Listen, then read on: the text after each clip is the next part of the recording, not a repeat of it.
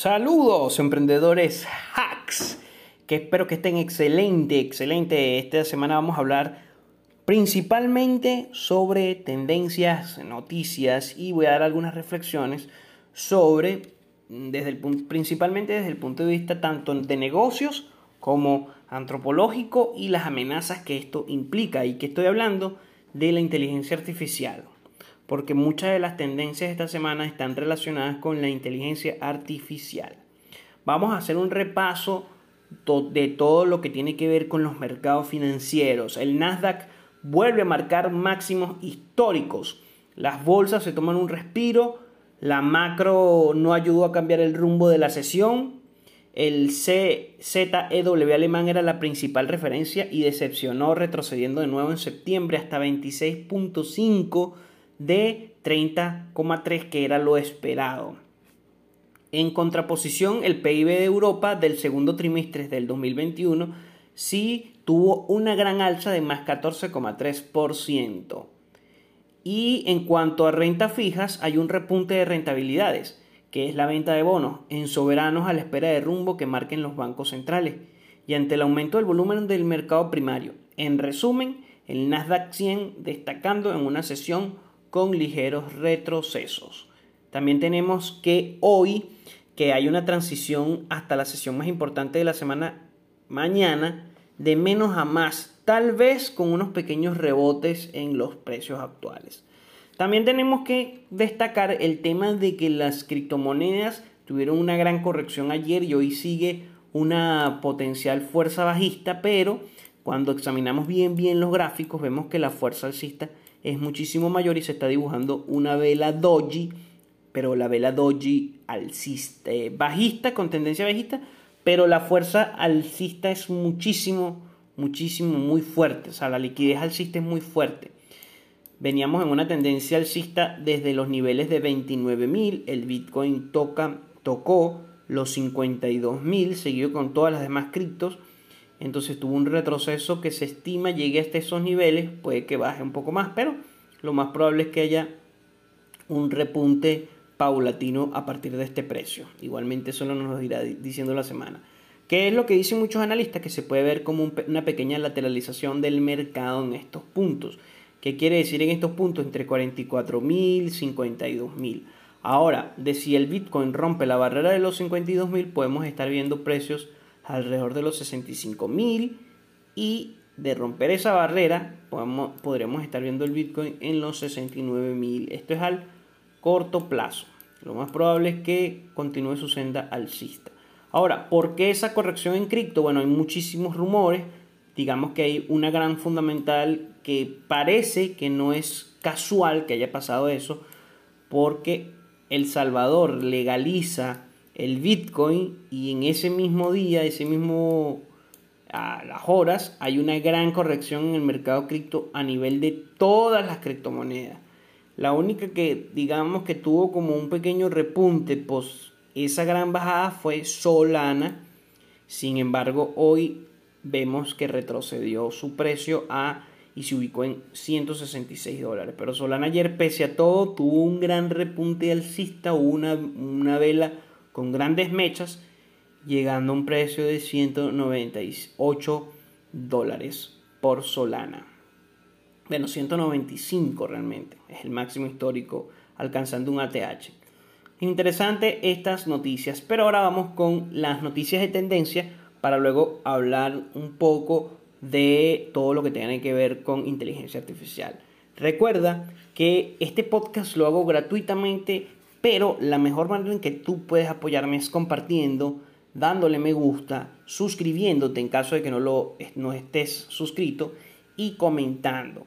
¿Por qué? Porque es la única forma en que este algoritmo donde estoy o los algoritmos donde estés, si me estás escuchando en Apple Podcasts, Spotify, me puedan dar, digamos que un, un bump, o sea, poder llevar el podcast al alza y bueno, seguir brindándoles toda la información digerida de la semana, con contenido de muchísimo valor para mejorar sus perspectivas en negocio y mejorar su perspectiva en inversiones. Recuerda que aquí yo no doy consejos de inversiones, sino que simplemente son consejos basados en mis opiniones y que yo no soy un asesor financiero certificado. Entonces, todo lo que yo digo acá son simplemente opiniones y recomendaciones de investigación.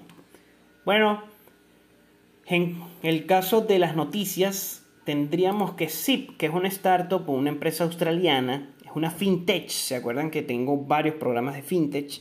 Se los recomiendo para quien no los haya visto. Bueno, es una empresa de tecnología financiera que se enfoca en pagos, anuncios, anunció que, es, que va a arribar o que va a llegar oficialmente a México, que es uno de los mercados de mayor crecimiento para servicios digitales, incluso entre los países latinoamericanos. Es una de las regiones con mayor crecimiento a nivel mundial. Ahora, esta compañía llega con la propuesta de ofrecer pagos diferidos, es decir, eh, buy now, cash, eh, pay later. Pay later, ¿qué quiere decir esto? Paga ahora y compra ahora y paga después sin intereses a personas para compras de consumo, enfocada principalmente en la población bancarizada, pero sin acceso a tarjetas de crédito, que es muchísima. Ahora, ¿qué dicen? ¿Qué dice Carlos Megaña, director general de SIP México?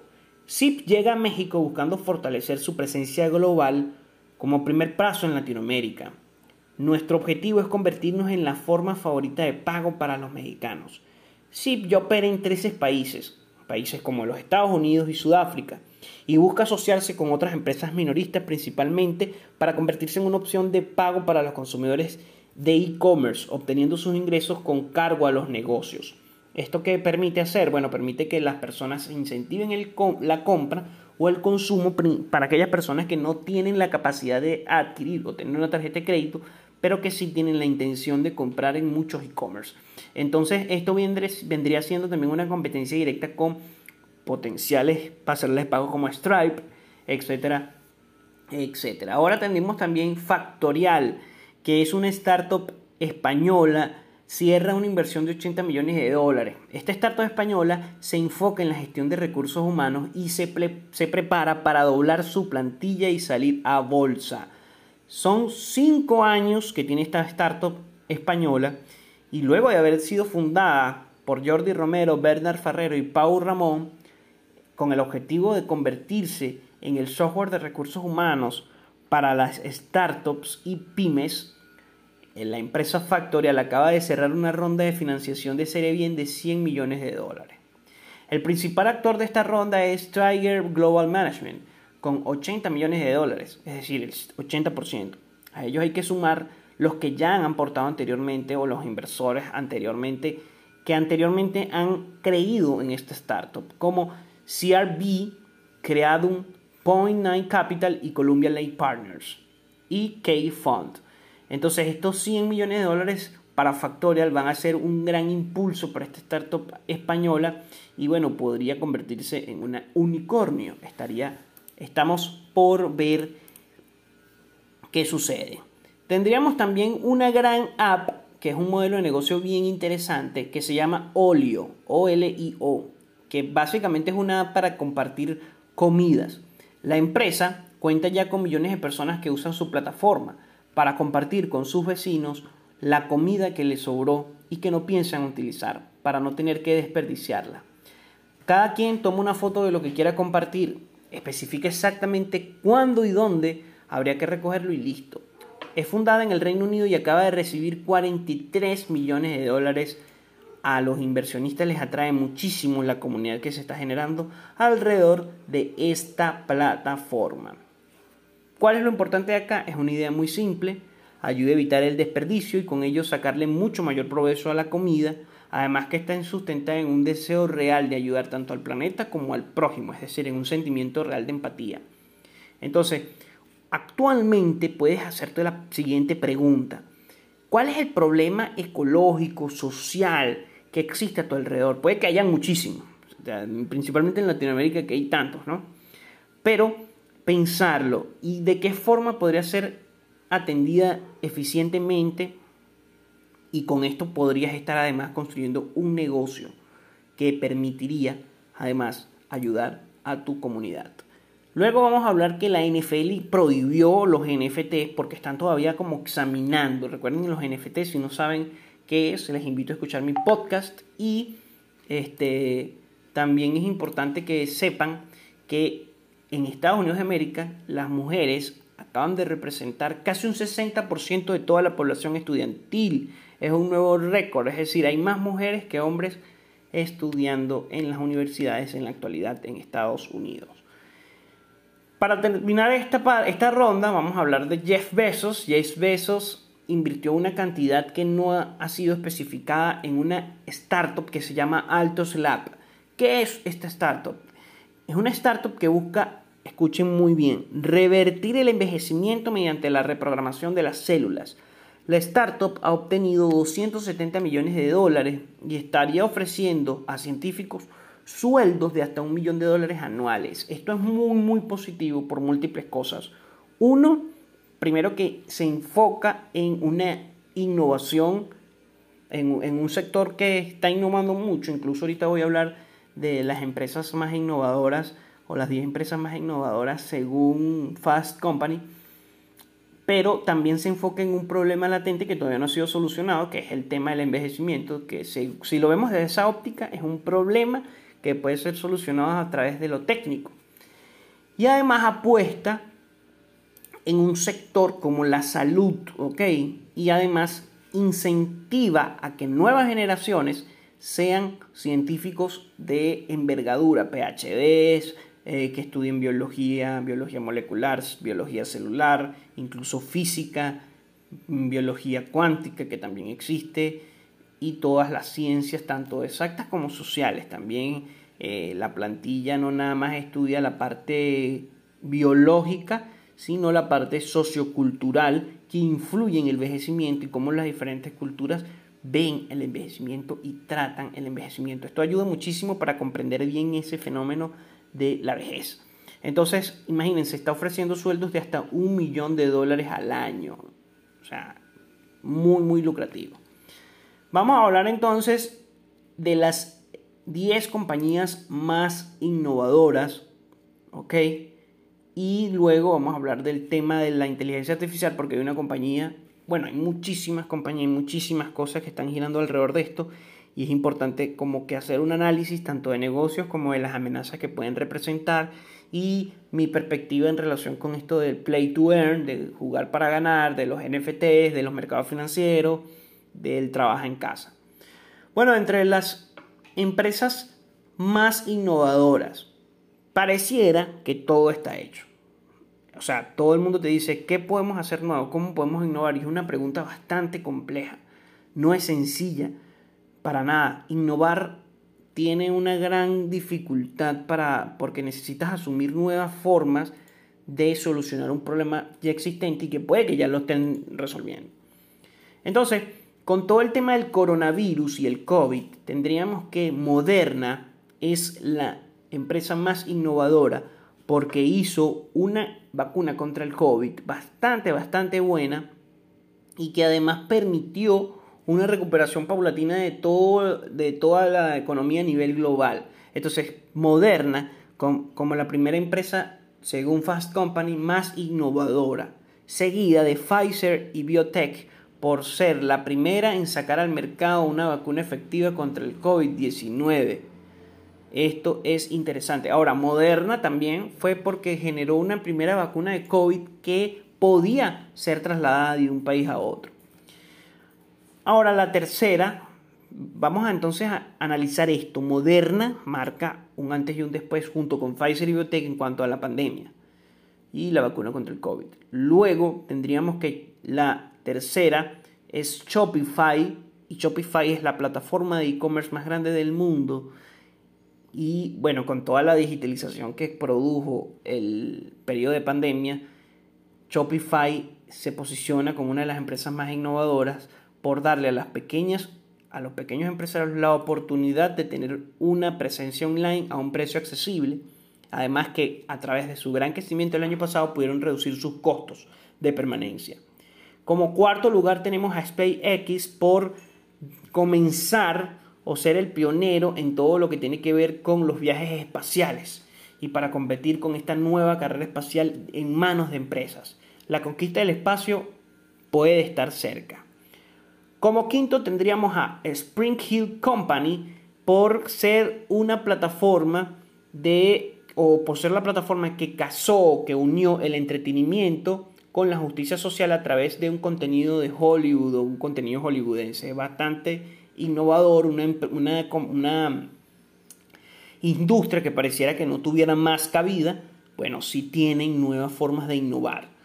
Como sexto tenemos a Epic Games por, este, digamos que retar a las grandes tecnológicas o a a la hegemonía de las Big Tech y tener una visión de construir algo mejor y algo disruptivo en todo esto de las Big Tech. Cuando hablo de Big Tech, quiero decir Google, Amazon, Facebook, eh, Microsoft. Entonces Epic Games retó a estas empresas y logró ganar ese reto.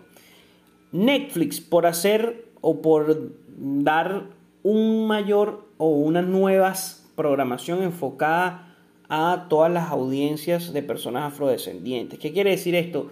Recordemos que Disney adaptó o ha adaptado muchos de sus títulos a, es decir, cambió toda la narrativa para hacerlo más, eh, digamos que, eh, cercano a las personas afrodescendientes. En el caso de Netflix, está creando nuevas programaciones en base a nuevas narrativas para esta audiencia. Esto es algo innovador de nuevo dentro del entretenimiento.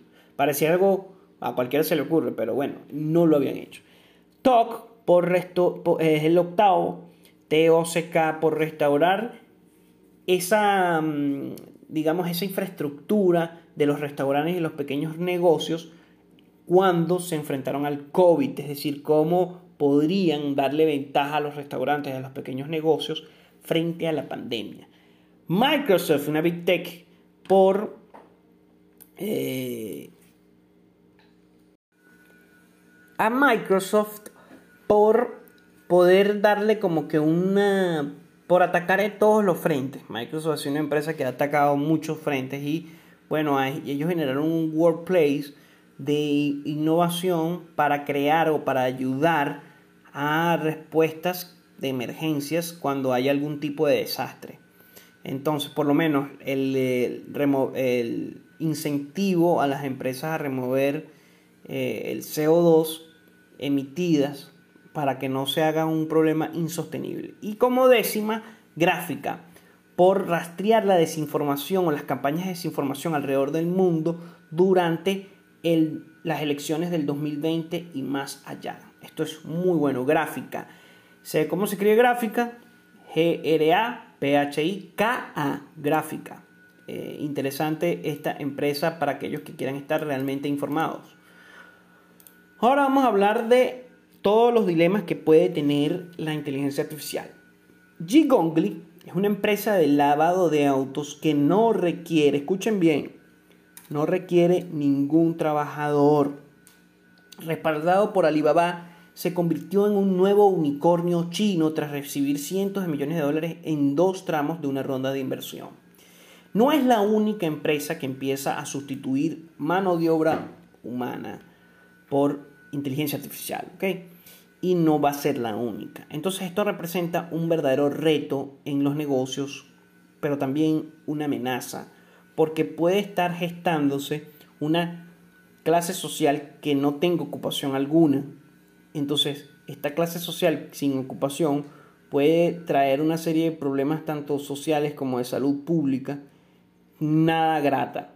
Entonces, ¿qué, qué harán con el tiempo? ¿Qué harán con, con, sea, cómo se insertarán en el, sistema económico. Evidentemente hay muchos emprendedores como Elon Musk y eh, Zuckerberg que dicen que la inteligencia artificial puede ayudarnos a dar el salto a nuevas formas de, de vida. Por lo menos nos podría ayudar muchísimo en la conquista espacial. Pero representa grandes amenazas, como por ejemplo personas o una clase social bastante alta, grande, que no pueda conseguir trabajo. Evidentemente esto lo expone muy bien eh, Jovel Harari en su libro Homo Deus, que habla sobre las implicaciones del hombre del futuro, cómo estamos pasando del Homo sapiens al Homo Deus, con todo esto de la eh, inversión en antienvejecimiento, la inteligencia artificial, la nanotecnología. pero él utiliza o hace bastante hincapié en todo el tema de las implicaciones amenazantes que tiene la inteligencia artificial para nosotros como especie. Más allá de todas las cosas positivas que pueden hacerse, también hay cosas que amenazan a una serie de personas que necesitan el trabajo para obrar en su día a día. Entonces puede que hayan ciertas reformas este, económicas. Yo en mi person personalmente no estoy muy a favor de la inteligencia artificial por las implicaciones sociales, culturales que puede tener, que pueden ser incluso no muy gratas. Incluso si la inteligencia si hay una inteligencia artificial que pueda retroalimentarse a sí misma y aprender, tenga capacidad de dato y de procesamiento infinito, podríamos estar ante el borde incluso de nuestra eh, forma de vida porque no podríamos prescindir de muchas cosas orgánicas. Entonces, este podría incluso controlar. Ya hay muchas narraciones, ficciones, como por ejemplo este Isaac Asimov con su serie Fundación, que comienza con Yo Robot y todo el tema de la robótica. Y también este, tendríamos todas las eh, Terminator, por ejemplo, que habla también de cómo sería un apocalipsis. Yo sé que puede ser algo ficticio, pero sin embargo, sí, la inteligencia artificial representa, este, representa sí o sí una amenaza que no podemos descartar. Esto es importante porque tendríamos, por lo menos hay una página que se llama Singularity Net que está, trabaja bajo la cadena de bloques principalmente de Ethereum. Ellos crearon una inteligencia artificial bastante interesante que se llama Sofía. Ellos, están, ellos tienen, tú visitas su página y ellos tienen un marketplace de inteligencia artificial. Hay muchísimas muy interesantes que te permiten agilizar tu forma de organizarte o de, dentro de la productividad, pero hay otras que amenazan seriamente con este, puestos de trabajo. Entonces, esta amenaza a los puestos de trabajo puede traer una serie de implicaciones sociales desconocidas hasta el momento, porque es algo con lo cual no hemos podido mm, lidiar. Porque recordemos que una inteligencia artificial está desprovista, o puede, es muy probable que esté desprovista, son códigos y pueden estar desprovistas de todo lo que tenga que ver con la autorreflexión porque es inteligencia y la inteligencia no necesariamente tenga que estar vinculada a valores morales o éticos. ¿Ok? Entonces digamos que estos son cosas que tienen que examinar filósofos, que ya lo han hecho, historiadores, antropólogos, sociólogos, pero que a veces no se le da una cabida real dentro de todo el panorama de negocios y del avance científico en las grandes empresas. Entonces esto sería como un paréntesis, una reflexión este, sí es una empresa o es un sector al cual deberíamos invertir, pero hay que verlo con lupa, ¿ok? Verlo con lupa. Bueno, hasta acá el episodio de hoy, espero que les haya gustado. Recuerda seguirme en mis redes sociales y antes de que te vayas, voy a dar un último tip al final, una gema. Voy a dar una gema, así que no te vayas. ¿Qué quiere decir una gema? Una recomendación de investigación de una criptomoneda. Recuerda que se lo dije en podcast anteriores y bueno, lo voy a comenzar a hacer de forma eh, sistemática. Pero antes les tengo que recomendar a digistigroup.com. Digistic es una agencia de marketing e innovación que te ayudará a hacer crecer tu empresa. Si necesitas algún tipo de servicios en cuanto a email marketing, posicionamiento, copywriting, diseño gráfico, ellos podrán hacerlo realidad. Así que visita a digistigroup.com y bueno, gracias por, por ser mis patrocinantes. Ahora, el día de hoy voy a dar una gema. Di alguna gema en podcast anteriores. Eh, bueno, el día de hoy voy a dar una que se llama... Este, bueno, tengo muchísimas anotadas. Tengo realmente muchísimas anotadas, pero voy a dar una que me llamó mucho la atención por el protocolo que, o sea, todo lo que ellos quieren implementar y por el crecimiento propio de la red. Y se llama, la, la, la cripto se llama Solanax. Ok, Solanax está disponible en un exchange específico que voy a dejar el link abajo en los comentarios o abajo en la descripción del podcast. Eh, Solanax lo que busca es un DeFi descentralizado construido por Solana.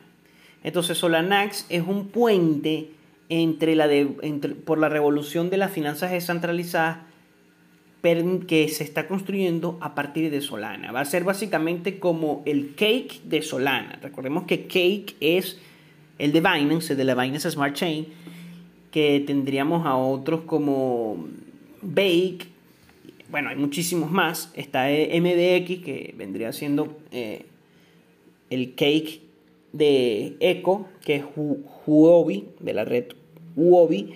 Y en el caso de Solana, que ha subido muchísimo, es Solanax. Solanax. También se escribe SOLD, S-O-L-D al final. Es una recomendación de investigación. Les recomiendo, les voy a dejar abajo en los comentarios donde, en la descripción donde lo pueden comprar.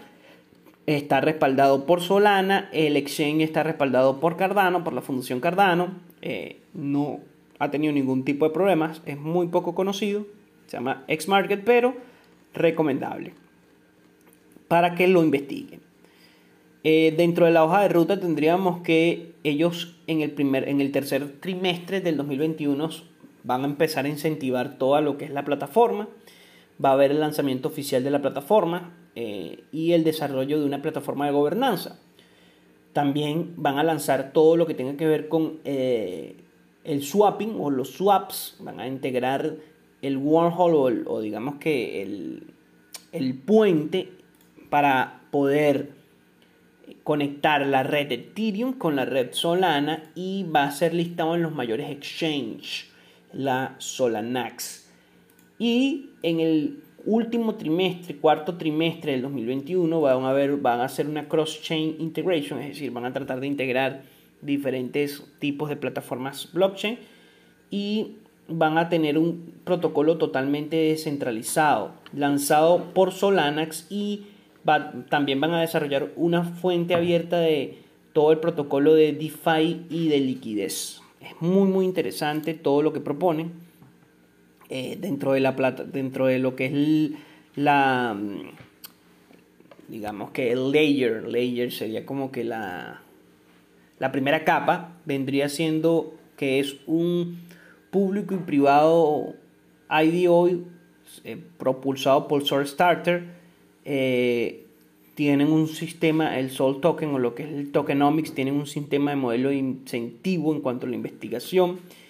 Mm, también va a haber la implementación de contratos inteligentes en Solidity, que es el lenguaje de programación propio de Ethereum. También tienen un una gran estrategia en cuanto al mercadeo. En la capa 2 van a hacer el lanzamiento del protocolo DEX y van a simplificar también el uso de la interfase de Solanax y va a ser lanzada la plataforma propiamente. Y en la capa 3, que sería la última, van a tener como que una visión compartida con todos aquellos que tengan o compren Solana y también van a hacer un bridge entre Binance Solana y una multiplataforma de exchange. Muy, muy interesante todo lo que proponen. Recomendado para que lo investiguen. Y bueno, hasta acá el episodio de hoy. Si quieres que te siga dando este tipo de información semana tras semana, recuerda que puedes compartirlo, publicarlo en tus redes sociales, incentivar a algún amigo que lo escuche o comentar y suscribirte. Esa es la única forma en que me apoyas. Gracias y nos vemos la semana que viene en otro episodio de Emprender Hacks, el podcast.